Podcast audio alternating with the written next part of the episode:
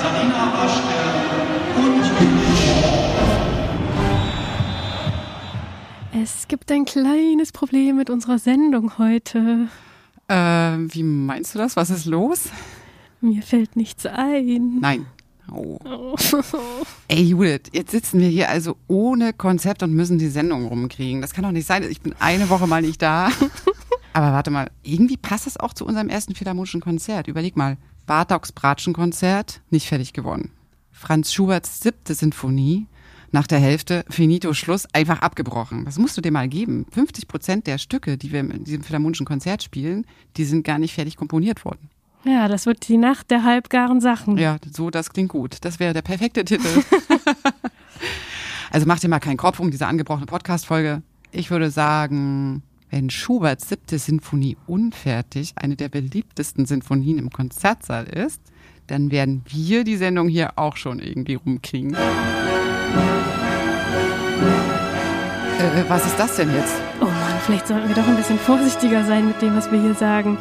Wir sprechen immerhin von Schuberts Unvollendeter. Mhm. Also ein bisschen mehr Respekt, Frau Kollegin, an der Stelle. Ja, sorry, Schubert scheint hier irgendwie anwesend zu sein.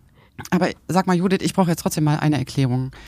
Schubert ist ja einer der wichtigsten Komponisten. Aber was genau hat es auf sich mit seiner unvollendeten Sinfonie? Ich meine, ist das schon ungewöhnlich, dass sie einfach nicht fertig geworden ist und trotzdem im Konzert gespielt wird? Oder habe ich da irgendwas nicht mitbekommen? Ja, ist interessant, ne, dass man die im Konzert spielt, obwohl sie nicht fertig geworden ist. Mhm. Und ich glaube, dass sie genau deswegen so bekannt und so beliebt ist, weil sie nicht fertig geworden ist. Und genau um diese Sache drehen sich auch wahnsinnig viele Spekulationen und Theorien. Also, Also der ich- Mythos des Unvollendeten. Genau, genau. Es gibt super viele Fragen. Es ist nicht abschließend geklärt, was jetzt eigentlich ähm, damit passiert ist und warum es nicht fertig geworden ist. Und zusätzlich dazu klingt die Musik auch, also besonders am Anfang, wahnsinnig düster und geheimnisvoll. Ja, das habe ich auch gerade gemerkt. Jetzt hören wir den allerersten Anfang.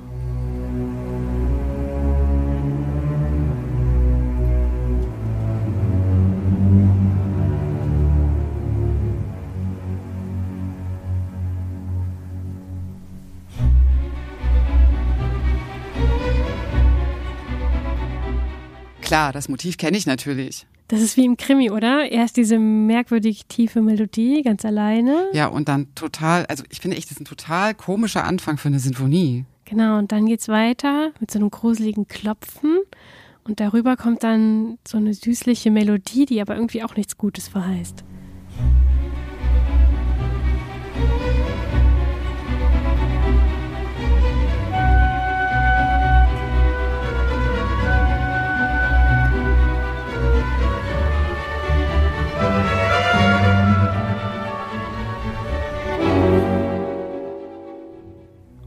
Das könnte echt der Soundtrack für so einen schwedischen Psycho-Gruselfilm sein. Stell dir vor, eine Frau nachts allein auf dem Heimweg. Man hört die Schritte auf dem Asphalt und plötzlich.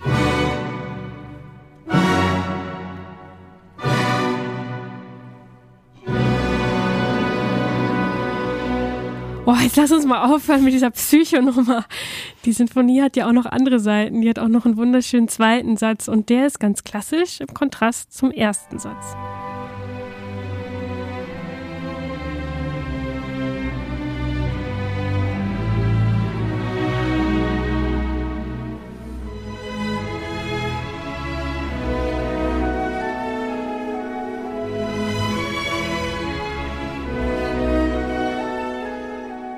Hübsch, oder?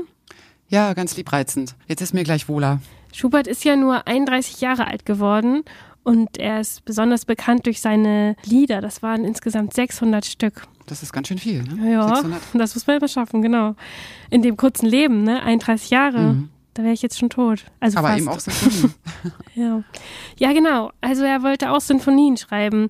Und mit diesem Sinfonienschreiben hat er schon ziemlich früh angefangen. Der hat im Schulorchester gespielt, Geige. Und da haben die diese ganzen Sinfonien von Haydn und Mozart kennengelernt. Wiener Klassik. Mhm, Genau, und äh, ja, da wurde natürlich sofort deutlich, dass, dass Schubert ein überragendes Talent hat.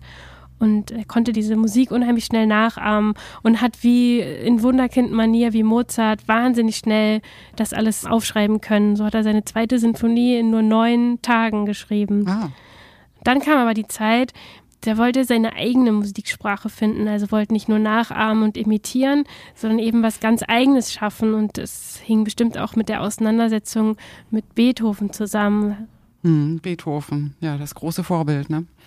Ich meine, Beethoven als Vorbild zu haben, damit hatten ja viele Komponisten zu der Zeit ein Problem. Ja, eher mehr als weniger, genau. Brahms denkt und so weiter, bis das mal genau. zu einer Sinfonie gekommen ist, das hat ja eine Weile gedauert. Mhm, ja, und auch Schubert, der steckte richtig fest, der war richtig in der Schaffenskrise, es gab kein Vor- und kein Zurück mehr, hatte wahnsinnig hohe Ansprüche an seine Musik, wollte alles anders machen als vorher. Ja, und dann konnte er erst mal mehrere Jahre überhaupt keine Sinfonie mhm. schreiben, hat immer wieder angefangen, was zu probieren und jetzt hier mit seiner, mit seiner siebten Sinfonie, da hat er eben zwei Sätze geschrieben und dann hat er aufgehört und sie weggelegt, genau, mhm. ja. Wobei, äh, so ganz so blöd ist es ja dann doch nicht für ihn gelaufen. Ich meine, die siebte ist zwar nicht fertig geworden, ist aber trotz eines, also ist ja trotzdem eines der wichtigsten Werke und dazu noch höchst Geheimnis umwittert. Mhm. Ja, wahrscheinlich ähm, auch wegen, das, das spielt ja alles zusammen, ne? Mhm. wegen diesen, wegen, wegen der Fragen, Fragen ja. die man sich dann stellt in so einem Zusammenhang. Also wenn etwas nicht fertig geworden ist vom Künstler, ein Fragment hinterlassen wird, fragt man sich immer, was ist da gewesen? Ja, Warum war das Absicht ist der Meister oder war nicht das, fertig geworden? Ja. Genau, wurde die Partitur vielleicht zerstört, wurde sie irgendwie entwendet oder war sogar seine Absicht, war es sogar seine Absicht, wirklich nur eine Sinfonie mit zwei Sätzen zu schreiben? Das müsste man sich auch mal überlegen, ob das vielleicht irgendwie ähm, realistisch ist. Und nur die Nachwelt checkt es nicht, oder? Ja, genau. Vielleicht liegen die beiden Sätze auch noch irgendwo bei jemandem hinterm Sofa. Da müssen wir mal ein bisschen nachgucken. Ja. genau, da kommt man gleich in die Goldgräber Ja, ja, ja, genau. Vielleicht, äh, ne, man geht ins Antiquariat und auf einmal äh, ja, findet man da auf dem Dachboden oder ne? auf dem Dachboden den Holzbrettern. Genau. Mhm. Schon hat man ausgesorgt. Jo. Das ist eigentlich wie in der Unterhaltungsindustrie, oder? Ich meine, es ist das, da ist von allem was dabei, ja. Die Musik ist eh super gut, da brauchen wir gar nicht drüber diskutieren. Und dann ist aber auch noch so im Subtext von allem was dabei. Also ähm, es ist ein bisschen gruselig, es ist ein bisschen düster, ein bisschen es ist unvollendet, es ist ein bisschen romantisch.